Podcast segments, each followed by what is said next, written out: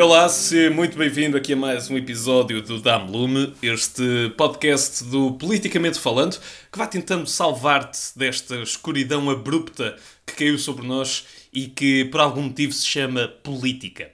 O meu nome é Manuel Carvalho e hoje nós vamos falar de dois temas proibidos, até porque eles aparentemente nem se podem misturar.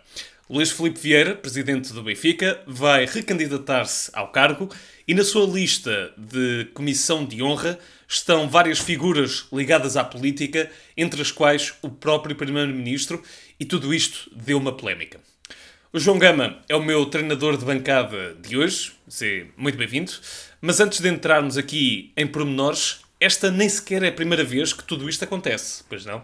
Olá Manela, antes de mais, muito obrigado por, por me escolheres como treinador de bancada, é um, é um privilégio. Um, e de facto, não. António Costa já tinha apoiado uh, Vieira para a presidência do Benfica em 2012 e também em 2016, já como uh, primeiro-ministro. E na verdade, tens mais políticos nesta lista, como tu acabaste de dizer de forma tão eloquente, se me permites. Falamos, por exemplo, Obrigado. do presidente da Câmara. De... Falamos, por exemplo, do presidente da Câmara de Lisboa, não é? Fernando Medina, e também deputados quer do PSD, como Eduardo Pacheco, quer do CDS, como Telmo Correia, numa lista que tem mais de 500 nomes vindos de várias áreas, várias personalidades, se quiseres. Então, mas João, uh, eu vou-te perguntar, uh, enfim, indo direto ao assunto, qual é que é o mal disto tudo? É que estamos a falar de bola, ainda por cima aqui em Portugal, não é? Saem do Parlamento, vão ver o Benfica. Qual é o problema exatamente? Primeiro é ir ver o Benfica, não é? Claramente, e aí, pronto, acho que concordamos todos com isso. Um, pronto, porque, porque agora, não é? Porque agora é uma, é uma ótima questão. Estas eleições pela presidência do Benfica são uh, ligeiramente mais controversas do, do, que as que têm sido. O presidente uh, e o próprio Clube da Luz estão incluídos no, no site Football Leaks, da autoria do hacker de português Rui Pinto. Segundo o pirata informático e daquilo que ele avançou ao Ministério Público, a Doyen, que é um fundo de investimento que financiava passos de jogadores de futebol, terá pago a Luís Filipe Vieira viagens de jato privado entre Portugal e Brasil. Suspeito.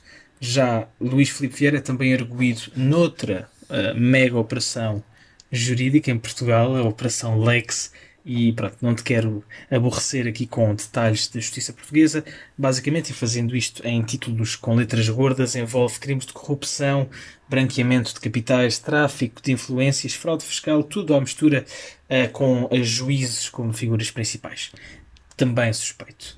Para ser justo, tanto uh, Luís Filipe Vieira como a sua defesa recusaram uh, qualquer envolvimento nestas, nestas investigações, e é aqui não é? No meio de tudo isto que a política começa e depois deste, deste apoio de, notoriamente de António Costa, várias são as vozes que acusam a política e o futebol de alguma promiscuidade.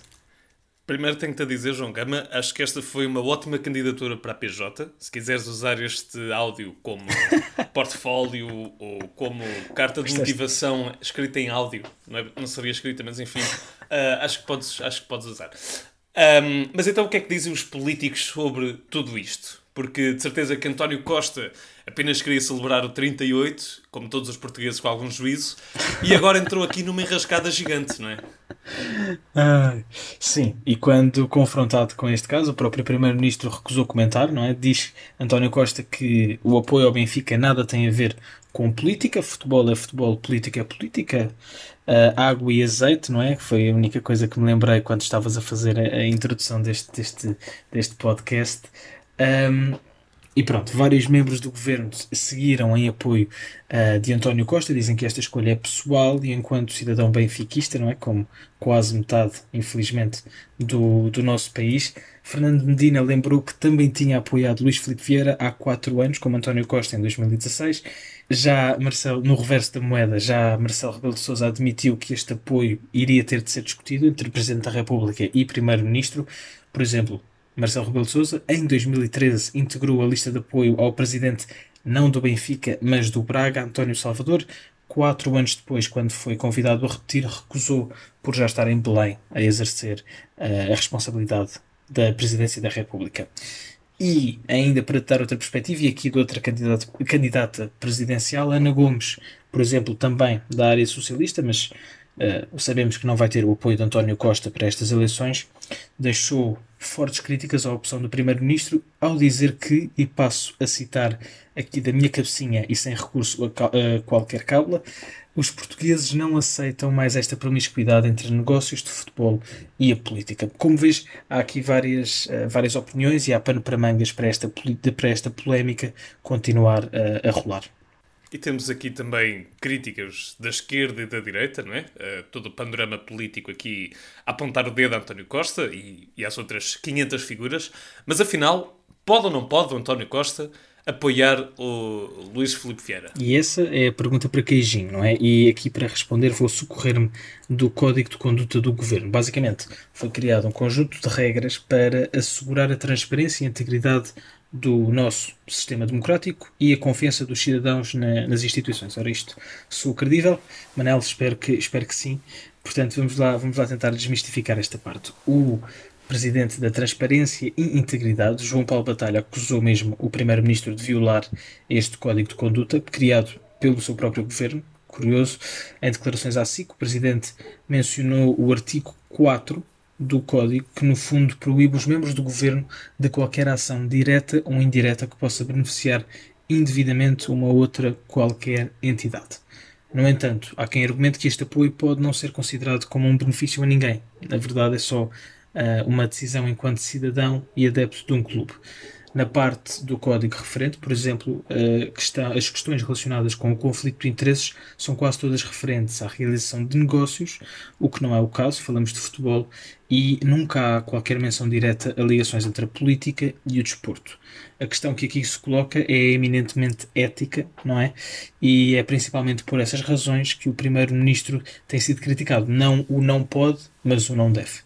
Então, e já ouvimos aqui um, várias, várias críticas e não só uh, por parte de uh, uh, atores políticos. Vamos agora passar a bola para o outro meio-campo e ver como é que reagem os atores desportivos, nomeadamente Luís Filipe Vieira. Qual é que foi a resposta que ele deu até agora?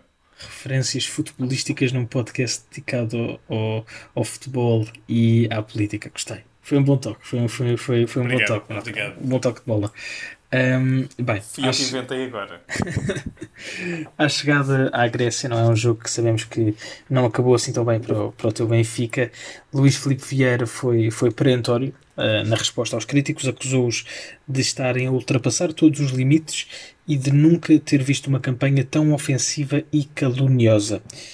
Mais recentemente, o presidente encarnado tomou mesmo medidas e retirou António Costa de, desta sua comissão de honra, assim como todos os membros ligados a, a cargos públicos, acusando os críticos de hipocrisia, censura e demagogia. Portanto, não ficou muito contente, mas depois acabou por retirar estes membros mais polémicos da sua lista, também para não alimentar a crítica. E agora, só para testar essas cábulas que tu já disseste que tens para aí, há ou não há uma rede promíscua entre a bola e a política.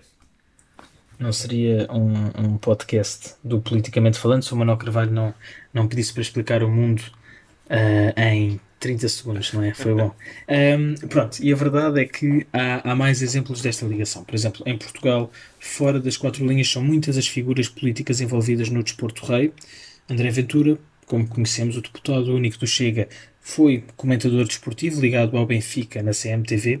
Outro nome sonante é Pedro Santana Lopes, foi presidente do Sporting nos anos 90 e foi depois primeiro-ministro em 2004 do seu governo. Destaca-se Rui Gomes da Silva, social-democrata e hoje um candidato à presidência do Benfica.